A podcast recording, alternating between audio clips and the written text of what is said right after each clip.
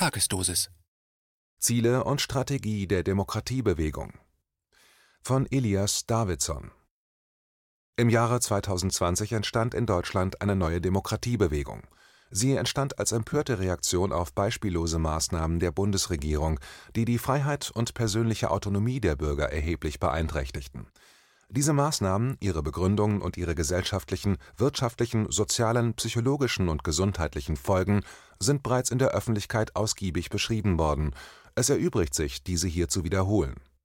Die Prämisse dieses Beitrages ist, dass diese Maßnahmen nicht nur verfassungswidrig und unverhältnismäßig waren und sind, sondern dass sie mit dem allgemeinen Verständnis von Demokratie nicht vereinbar sind.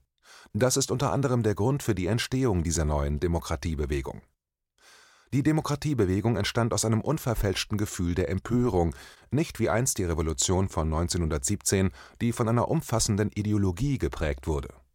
Diese neue Bewegung verkörpert eine diffuse, aber stark empfundene Abneigung gegenüber unzumutbaren Maßnahmen, die mit Zwang und sogar brutal durchgesetzt werden.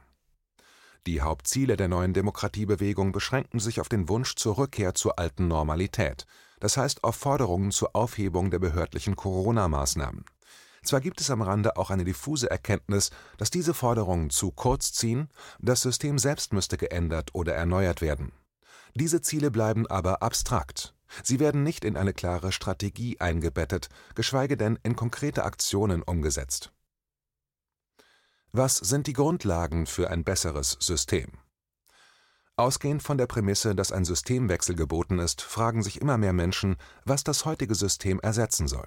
Das Modell DDR, das Modell Autarkie, der alte Sozialstaat? Auf welchen Grundlagen soll das neue System beruhen? Was sollen seine Grundwerte sein, seine politische Struktur, sein Menschenbild? Diese Fragen werden kaum berührt, aber wer nicht weiß, wohin die Reise geht, bleibt gerne zu Hause. Es besteht daher ein dringender Bedarf, die Ziele der Demokratiebewegung zu erklären. Ich behaupte, man könne einige der Ziele schon von den diffusen Wünschen der Teilnehmer der Demokratiebewegung ableiten, darunter die individuelle Selbstbestimmung, auch Freiheit genannt, der Frieden, die Wahrheit und die Gerechtigkeit. Man kann sogar vermuten, dass die Mehrheit der Menschen, die sich noch nicht mit der Demokratiebewegung identifizieren, auch diese Wünsche hegen es ist denkbar, dass nur eine Minderheit von Privilegierten in der Gesellschaft diese Werte als Bedrohung empfinden könnten. Zusammenfassend könnte man sagen, dass individuelle Selbstbestimmung, Freiheit, Frieden, Wahrheit und Gerechtigkeit die wichtigsten übergeordneten Ziele eines Systemwechsels sein könnten oder sollten. Demokratie ergibt sich aus dem Grundsatz der Gerechtigkeit. Diese Begriffe sind auf alle Formen des gesellschaftlichen Lebens anwendbar, sei es zur Strukturierung der Gewaltenteilung, der Justiz, der Medien oder der Wirtschaft. Ein Plan zum vollständigen Sieg über den Gegner. Ziele zu setzen ist der erste Schritt. Der zweite Schritt ist die Formulierung einer erfolgreichen Strategie. Der Demokratiebewegung fehlt eine Strategie, um das unbrauchbare System zu beseitigen. Die Gegenseite versucht ihrerseits strategisch zu handeln, bis jetzt hat die Demokratiebewegung keine Gegenstrategie. In einer solchen Situation ist der Ausgang des Kampfes voraussehbar. Was ist eine gute Strategie? Hier eine knappe Definition. Es ist ein Plan zum vollständigen Sieg über den Gegner. Gute Schachspieler siegen, wenn sie einer Strategie folgen. Eine Strategie kann den Verlust einzelner Schlachten verkraften, denn am Ende folgt aus einer guten Strategie immer der Sieg. Der Sieg hängt daher nicht von zeitbedingten Machtverhältnissen ab, sondern davon, wie gut die Strategien der gegenseitigen Parteien sind. Die Entdeckung einer guten Strategie beginnt mit dem Suchen nach den Schwachstellen der Gegenseite und der Hervorbringung seiner eigenen Stärke. Die Kunst einer erfolgreichen Strategie liegt in der Fähigkeit der schwachen Seite, die eigenen Werte als Gegenstand des Kampfes aufzuzwingen. Da dieser Satz zu abstrakt erscheint, möchte ich ein Beispiel nennen der Konflikt in Palästina/Israel ist unter den von Israel und vom Westen festgestellten Spielregeln unlösbar. Diese Spielregeln sind, dass der Konflikt auf zwei unvereinbaren Ansprüchen auf das Land beruht. Man nennt einen solchen Konflikt ein Nullsummenspiel. Der Gewinn der einen Seite bedeutet automatisch den Verlust der anderen Seite. Ändert man aber die Spielregeln und bezeichnet den Konflikt als einen zwischen Menschenrechten und Apartheid, gewinnen mit der Zeit die Kämpfer für Menschenrechte, weil diese eine weltweit anerkannte Norm darstellen. Sogar viele Israelis würden sich dieser Strategie anschließen, weil auch sie für Menschenrechte ansprechbar sind. In diesem Kampf würde es nur Gewinner geben. Der historische Fehler des palästinensischen Widerstandes ist es, diese Strategie noch nicht umgesetzt zu haben. Diese Strategie wurde beispielsweise mit dem Erfolg des südafrikanischen ANC gegen die Apartheid umgesetzt. Während man verständlicherweise gegen die freiheitsberaubenden Maßnahmen der Bundesregierung protestiert, stellen solche Proteste keine Strategie dar. Die Gegner der Demokratiebewegung haben bis jetzt die Spielregel bestimmt, nämlich die Debatte auf angebliche Fakten zu reduzieren Inzidenzzahlen, die Nützlichkeit der Masken und die Notwendigkeit der Impfung.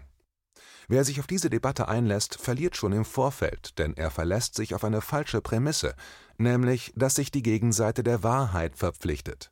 Er beteiligt sich, willig oder aus Naivität, an einem frisierten Spiel, in welchem die eine Seite keine Hemmungen hat zu täuschen und die andere sich auf ehrliche Spielregeln beschränkt.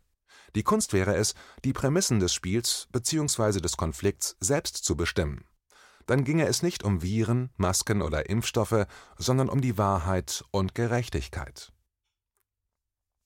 Kampf zwischen Wahrheit und Betrug, zwischen Gerechtigkeit und Unrecht. Eine erfolgreiche Strategie wäre, den Gegner zu zwingen, auf der Prämisse dieser Grundwerte zu kämpfen, sprich die Grundwerte Wahrheit und Gerechtigkeit. Da Gegner der Demokratie nur durch Betrug und Unrecht ihre Macht bewahren können, verlieren sie, sobald sie sich auf der Basis dieser Grundwerte behaupten müssen. Es genügt dem Betrüger nicht zu behaupten, er verpflichte sich der Wahrheit und Gerechtigkeit, schon bei dem ersten Widerspruch würde seine Heuchelei entblößt die praktische Umsetzung dieser Strategie fordert gedankliche Arbeit und viel Fantasie. Diese Arbeit kann aber nur angefangen werden, wenn man das strategische Grundprinzip verstanden hat und es nicht mit taktischen Manövern oder Methoden verwechselt. Es geht hier um ein fundamentales Vorgehen, bei dem in jeder Konstellation die zwei Gegensätze in den Vordergrund gestellt werden müssen, nämlich Wahrheit versus Betrug und Gerechtigkeit versus Unrecht die Gegenseiten müssen als Träger dieser Grundwerte nicht nur publizistisch, sondern auch faktisch aufgezeigt werden. Es muss zumindest unter den Demokraten kein Zweifel bestehen, wofür die Gegenseiten tatsächlich stehen. Nicht Frau Merkel, die CDU oder Bill Gates sind die Gegenseite, sondern sie vertreten bloß gegensätzliche Werte. Die Gegenseite sind die verwerflichen Werte, die mit Demokratie und Grundgesetz nicht vereinbar sind, und nicht in erster Linie die Personen, die diese Werte durchsetzen, auch wenn sie zur Rechenschaft gezogen werden sollten. Der Kampf ist vielmehr ein ideologischer Kampf zwischen Gut und Böse, zwischen Wahrheit und Betrug, zwischen Gerechtigkeit und Unrecht. Man kann ruhig erwarten, dass die Gegenseite, die Seite der Betrüger, sich auch als Vertreter der Wahrheit und der Gerechtigkeit ausgeben werden. Damit würde bereits ein Teilsieg erreicht, denn sie würde damit die normative Kraft dieser Begriffe als Maßstab erkennen. Die Gegenseite würde damit nach unseren Spielregeln handeln müssen, der Betrüger wird damit in die Defensive gedrängt. Aus Gesamtkonzeption Aktionsplan fürs tägliche Leben Ich plädiere hier für eine Erfolgsstrategie, das heißt für eine Gesamtkonzeption des heutigen Kampfes. Aus dieser Gesamtkonzeption sollte ein Aktionsplan formuliert werden, ein Plan, der diese Strategie in konkrete Aktionen umsetzt, die Bürger ausführen können ich bin überzeugt, dass diese Strategie in bürgernahen Aktionen umsetzbar ist, und zwar auf allen Ebenen des gesellschaftlichen Lebens. Wer aber glaubt, es handle sich hier um eine Patentlösung für einen Systemwechsel, irrt sich. Eine gute Strategie kann nur eines liefern, den Sieg. Die Formulierung einer erfolgreichen Strategie sagt nichts über die Dauer des Kampfes, aber ohne eine solche Strategie ist der Kampf schon im Vorfeld verloren. Zuletzt eine kleine Warnung. Es geht mir hier nicht um die Verbreitung zweier Schlagwörter Wahrheit und Gerechtigkeit, sondern um ihre politische Umsetzung als Waffe für einen Systemwandel. Nicht die Häufigkeit der Anwendung dieser Begriffe auf Plakaten und Flyern ist maßgebend, sondern ihre intelligente Umsetzung im täglichen Kampf. Leser, die die Bedeutung einer solchen Strategie verstanden haben, sind dazu aufgerufen, Szenarien, Prozesse und Vorgänge zu entwerfen, die diese Strategie umsetzen KenFM ist crowdfinanziert und unabhängig. Leiste deinen Beitrag zu freier Presse und unterstütze unsere Arbeit finanziell. Wenn du zukünftig keine Beiträge verpassen willst, abonniere den KenFM Newsletter und installiere dir die KenFM App für iPhone und Android. Weitere Informationen auf canfm.de/support. Hallo Community. In diesem Video möchten wir euch das Thema Bitcoin ans Herz legen. Wir werden euch erklären, was Bitcoins sind, wie man damit bezahlen kann und welche Bedeutung diese Währung für KenFM hat. Viele von euch haben sicher schon von Bitcoin gehört oder nutzen es sogar privat. Wie ihr KenFM mit Bitcoins unterstützen könnt und warum das für uns aktuell sehr wichtig ist, verraten wir euch jetzt. Das ist ein Bitcoin. In Wirklichkeit existiert so ein Bitcoin aber gar nicht. Es gibt ihn nur virtuell im Internet als digitale Währung in einem digitalen Konto.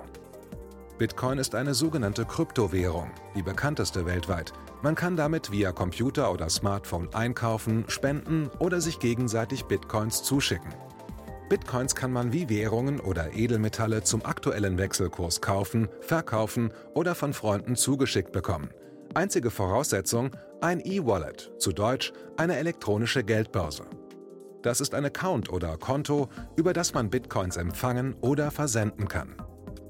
Wie ihr wisst, nutzen auch wir bei KenFM schon seit ein paar Jahren Bitcoin, damit wir im Notfall auch finanziell unabhängig bleiben können, zum Beispiel von Banken, die uns nicht mehr mögen. Da viele Banken mit unserer Berichterstattung nicht einverstanden sind und nicht im Zusammenhang mit KenFM genannt werden möchten, kam es in den letzten Monaten so weit, dass uns gar keine Bank mehr mag. Weshalb wir leider damit rechnen müssen, vom kompletten IBAN-Zahlungsverkehr ausgeschlossen zu werden.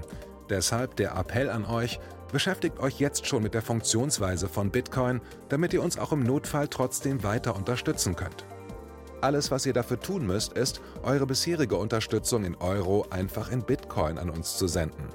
Dazu legt ihr einfach eine kostenlose E-Wallet an, wandelt einen Betrag eurer Wahl in Bitcoin um und sendet uns diesen an unseren Bitcoin-Account. Den Link findet ihr unter jedem unserer Beiträge sowie unter diesem Video. Alternativ dazu könnt ihr aber auch diesen QR-Code mit eurem Smartphone scannen. Übrigens, eine detaillierte Schritt-für-Schritt-Anleitung haben wir zum Nachlesen für euch schon einmal vorbereitet. Ihr findet sie auf canfm.de/bitcoin. Ob Bitcoin oder Kryptowährungen wirklich die Zukunft des Geldes sind, wissen wir nicht.